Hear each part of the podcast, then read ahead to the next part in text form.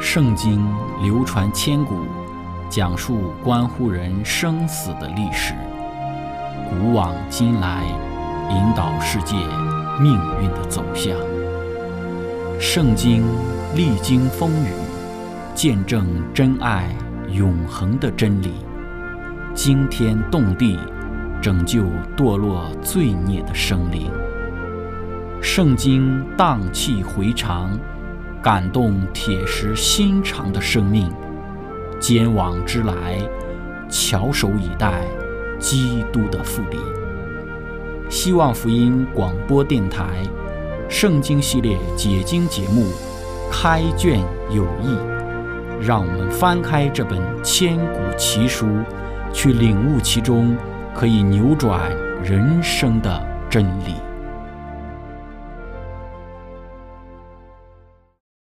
亲爱的听众朋友，平安！欢迎您收听《圣经解经》节目《开卷有益》。今天我们要一起来认识先知约拿以及他所写的《约拿书》。约拿被戏称为是逃跑的先知。那么，我们来看一看这位被戏称为逃跑的先知，在他的生命之中有给我们哪一些的提醒和教训。在开始分享我们今天的内容之前，我们一起先来聆听一首诗歌。献上自己为祭。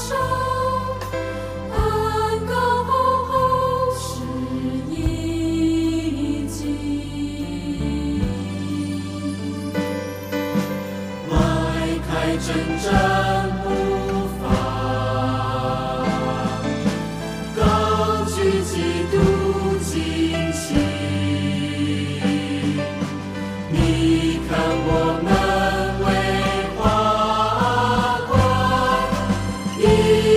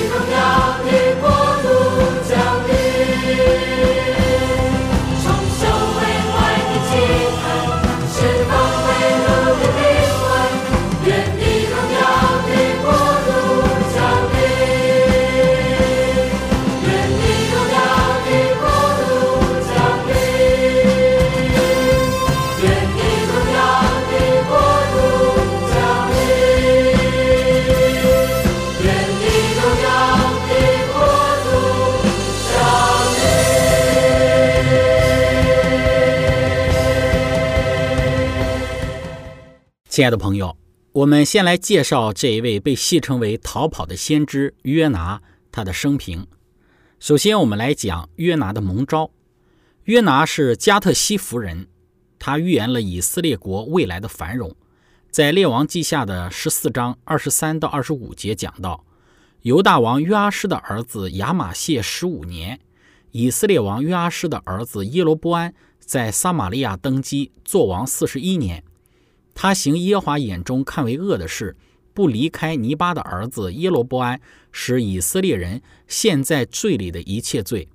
他收回以色列边界之地，从哈马口直到亚拉巴海，正如耶和华以色列的上帝借他仆人加特西弗人亚米泰的儿子先知约拿所说的。在这里提到了加特西弗人约拿是在犹大王约阿施。的儿子亚玛谢的十五年的时候，他做过一个预言。这里也提到了耶罗波安。耶罗波安是指耶罗波安二世，他在公元前的七百九十三年到七百五十三年担任以色列的王。所以，正如列王记下十四章二十五节提到的，约拿所宣布的另外一个预言，就是关于以色列的扩张，后来确实由耶罗波安二世实现。那么这个预言宣布的时间，要么是在耶罗波安登基以前，就是在公元前的七百九十三年；要么是在耶罗波安二世执政的早期。因此，从这个时间点上来推算的话，在旧约先知书当中，约拿也许是最早的一位旧约先知里的先知。那根据本会的圣经注释的参考的年代表，在耶罗波安二世执政的时候。亚述王是亚大德尼拉利三世、撒曼以色四世、阿舒尔旦三世和阿舒尔尼拉利五世。有证据表明，全国性的宗教改革发生在亚大德尼拉利三世执政时期。当时的尼波神，或者是波西帕的神，似乎在当时被宣布是唯一的，或者至少是主要的神。有人看出这一种的神话改革可能与约拿在尼尼微的工作有关系。再来，我们谈一谈约拿的故乡。在列王记下十四章二十五节讲到了，他是加特西弗人亚米泰的儿子。加特西弗是西布伦边界的一个小镇，位于拿撒勒东北方向四点四公里。那里还有一个据说是约拿先知的坟墓，但是未经证实。现在呢，被作为一种旅游景点来作为展览。除了在《列王记下》十四章和约拿书所提到的简短的史实之外，我们对约拿没有进一步的资料。关于他的父亲亚米泰，也没有更多的资料，我们也不太清楚。那接下来呢，我们要来看一看约拿先知那个时代的历史背景。首先，我们来谈当时的亚述帝国。耶罗波安二世作王期间。亚述的统治者就是刚刚我们所提到的这一个亚大德尼拉利三世，他在主前的八百一十年到七百八十二年做亚述王，之后是撒曼以色四世、亚述尔旦三世以及亚述尔尼拉利五世。接续亚述尔尼拉利五世做王的是提格拉皮尼瑟三世。这个王在我们分享整个旧约先知系列的这个内容的时候呢，我们再再的提到他。也是在圣经之中提到的一个王，这个是在第八世纪的中旬，在提格拉皮尼瑟三世统治下，亚述的势力迅速增长。他是一个很残暴的一个君王，他的继承人撒曼以色五世也是非常的残暴，他们的统治都是非常血腥的。撒曼以色曾于公元前的七百二十五年征服了以色列的王国，镇压以色列国和西亚的这个叛乱。何西亚是以色列王这个最后做王的一个王。当其叛乱之时，他领兵包围了撒玛利亚。三年之后，主前七百二十二年，他攻克撒玛利亚城，以色列被掳。撒曼以色武士于城谢之前去世。以色列人当时就非常不喜欢这个撒曼以色武士这一个王。那么约拿的故事就是在这样的一个背景之下，他不想去尼尼微。然后，因为去到尼尼微的话，就要去帮助了这个亚述人。当时的人民都非常的讨厌这个亚述国。约拿希望亚述能够得到应得的报应，约拿认为自己不去尼尼微，他们就无法悔改，上帝就会报应他们，因此约拿就选择逃跑。接着我们来看当时的北国以色列，《列王记下》十四章二十三到二十七节讲到当时的北国以色列的一个状况。犹大王约阿施的儿子亚玛谢十五年，以色列王约阿施的儿子耶罗波安在撒玛利亚登基，做王四十一年。他行耶华眼中看为恶的事。不离开尼巴的儿子耶罗波安，使以色列人陷在罪里的一切罪。他收回以色列边界之地，从哈马口直到亚拉巴海，正如耶华以色列的上帝借他仆人加特西夫人亚米泰的儿子先知约拿所说的。因为耶华看见以色列人甚是艰苦，无论困住的、自由的都没有，也无人帮助以色列。耶华并没有说要将以色列的名从天下涂抹。乃借着约阿施的儿子罗伯安拯救他们。约拿在发预言的时候，国家正处于民族大灾难的时期。耶罗波安二世之后的六个以色列王都行上帝眼中看为恶的事，导致国家的惩罚临到，在主前七百二十二年亡国。在以色列亡国之前，上帝首先通过约拿预言了以色列国的复兴，其目的是要引导国家归向上帝。使得他们认识到国家的兴盛在于忠诚于上帝，但无奈他们并没有离开自己的偶像罪恶，反倒将兴盛的原因归给以他们的这个假神。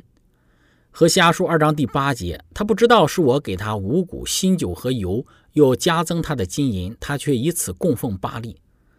圣经注释说道：耶罗波安二世执政时期，以色列得到贸易和商业上繁荣所带来的益处。使其财政收入增长。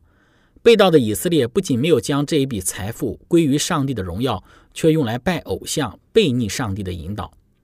那亲爱的朋友，我们来看一看约拿书中约拿个人的信仰的危机。以赛亚、何西阿、阿摩斯、约拿、弥迦，大概都是处于同一个这一个年代的先知，先后相隔的年代也不是很久远。约拿在这几位先知当中是最早被呼召做先知的，那么在旧约先知书当中也是被最早提到的一个先知。这些先知在同一个时代被兴起，也再再的强调上帝对于他子民的眷爱。对约拿担任先知时以色列人的信仰危机，我们可以参考以赛亚书和西阿书。我们今天比较特别的来看约拿书当中约拿他个人的信仰危机。首先，我们看到约拿他个人的第一个信仰危机，就是他逃避上帝的差遣。约拿书一章一到第三节说：“耶和华的话临到亚米泰的儿子约拿，说：你起来往尼尼微大城去，向渠中的居民呼喊，因为他们的恶达到我面前。”约拿却起来逃往他施去躲避耶和华，下到约帕，遇见一只船要往他施去。他就给了船价，上了船，要与船上的人同往他施去躲避耶和华。在《先知与君王》这本书中说道，当先知考虑到这项使命所有的困难和显然无法达成之时，他就受试探而怀疑这个呼召是否明智了。从世人的观点看来，到那样一个骄奢的城市之中去宣布这样的一项信息，似乎不可能有所收获。他一时竟忘记自己所侍奉的上帝乃是全智全能的，因此，当他还在迟疑不决的时候，撒旦就以灰心丧志将他制服了。先知起了极大的恐惧，于是就起来逃往他失去。约拿的逃跑是建立在对于上帝的不认识而导致的偏见上，因亚述帝国统治者的残暴，撒曼以色四世、亚述尔旦三世、亚述尔尼拉利五世。提格拉皮涅瑟三世、撒曼以色五世，当时的人民都非常讨厌这些亚述王。那么亚述国，以色列人也非常不喜欢。约拿希望亚述国能够得到应得的报应。约拿认为，如果他自己不去尼尼微，他们就无法悔改，那么上帝就会很快的报应他们。因此，约拿选择逃跑。第二个先知约拿，他个人的信仰的危机就是。约拿在传讲上帝给他的信息之时，他表现的是极不情愿的。我们说，先知是要如实的将上帝的信息和旨意，然后传达给当时的百姓的。但是此时的先知约拿却表现的极不情愿。约拿所乘坐的船遭到将要沉没的危险，船上的人因知船遭受到的危险是因为约拿逃避上帝的缘故，被迫将约拿丢到了海里。后来我们知道一个非常有趣的故事，就是约拿被一条大鱼吞到肚子里。后来他祷告，那么大鱼就把他吐在了岸边，约拿就起来去往尼尼微传道。后来尼尼微人就悔改，然后约拿书一章一到第二节。这里就讲到了耶和华的话临到亚米泰的儿子约拿说：“你起来往尼尼微大城去，向其中的居民呼喊，因为他们的恶达到我的面前。”约拿书三章四到第六节，约拿进城走了一日，宣告说：“再等四十日，尼尼微必倾覆。”尼尼微人信服上帝，便宣告禁食，从最小的到至大的都穿麻衣。这信息传到尼尼微王的耳中。他就下了宝座，脱下朝服，披上麻布，坐在灰中。约拿书四章第一节，这是约拿大大的不悦，且甚发怒。我们看到尼尼微人悔改了，但是当时上帝差遣的先知向当时的以色列人宣扬的信息，以色列人听了之后没有悔改，而且尼尼微王听了这个信息之后披麻蒙灰，但是以色列王，也就是当时的尼罗波安二世。还有撒加利亚、沙龙、米拿县、比加辖、比加、河西亚，他们总不离开罪恶。尼尼微人在约拿眼中看来是不配得救恩的，但是配得救恩的以色列人却弃绝救恩。所以在约拿书这本书之中记载，约拿对尼尼微所讲的信息只有六个希伯来文的文字。所以在这卷书当中所关心的是约拿，而不是他所传的信息。上帝一直以来都是关心人的，他关心尼尼微城的人，关心以色列人，同时也关心先知约拿。亲爱的朋友，分享到这里，我们一起来聆听一首诗歌：耶稣超乎万民之上。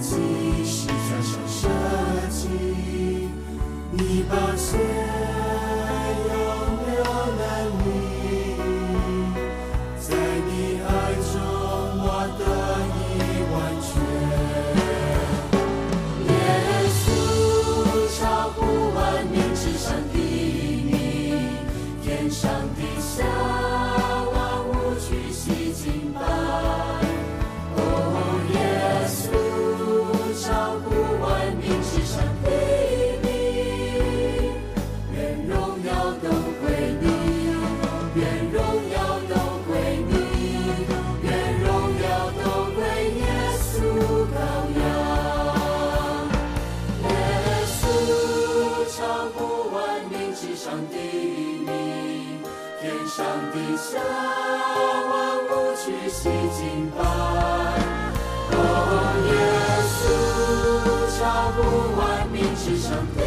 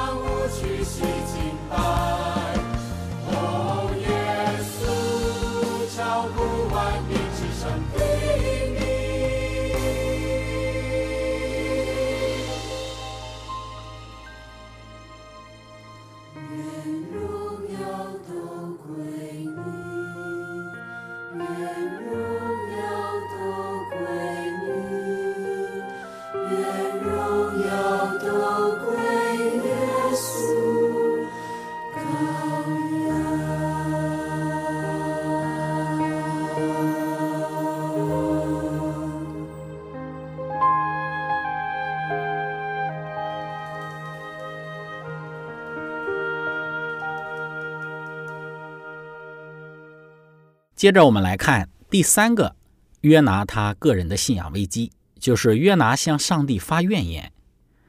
在约拿书四章一到第五节讲到，约拿因为尼尼微人的缘故，向上帝大发怨言。四章一到第三节说，这是约拿大大不悦，且甚发怒，就祷告耶和华说：“耶和华，我在本国的时候岂不是这样说吗？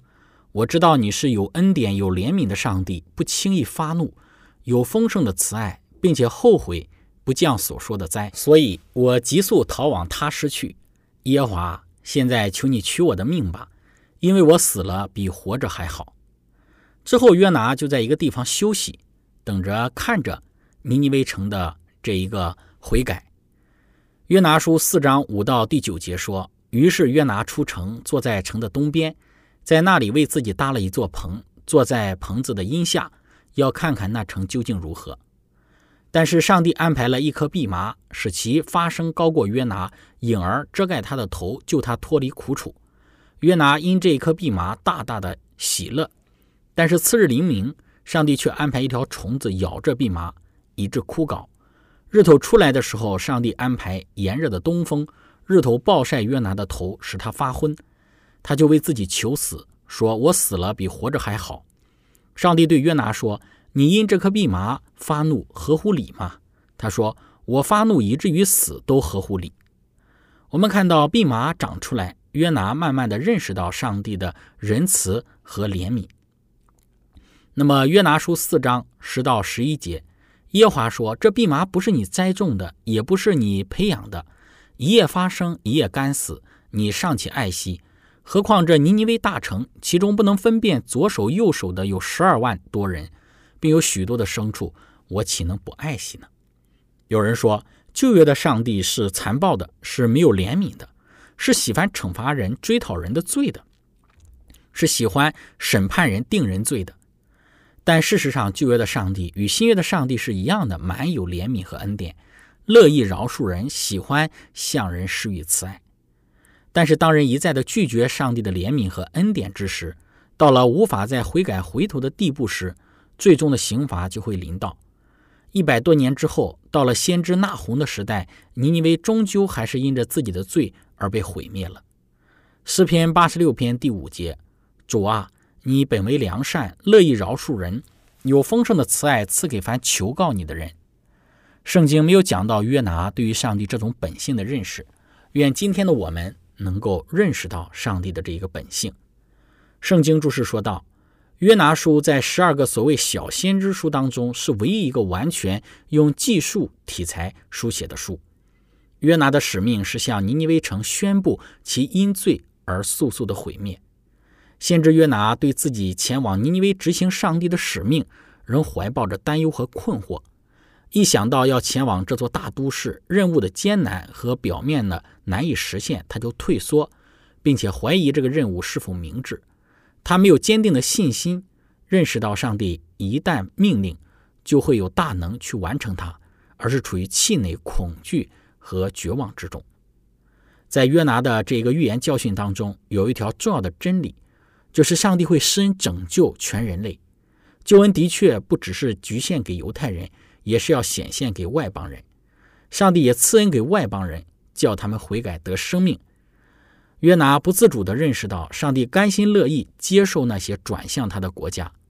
耶稣也曾接受了因约拿呼吁而悔罪的尼尼微人，谴责了他所处的那个时代法利赛主义的犹太人的自傲，以及所有那些满足自身宗教状况和有属灵错误安全感这一种的人。他们欺骗自己，以为自己是上帝所偏爱的子民，并因此必得拯救。所以，愿我们能够从约拿书之中看到上帝他的仁慈以及接纳所有悔改之人的这个恩典的本性。亲爱的朋友，今天我们的分享就到这里。最后，如果您想与我们有更多的互动，您可以写电子邮件给我们，我们的电邮地址是 z h i c h e n g at v o h c 点 c n。感谢您，我们下次节目再见。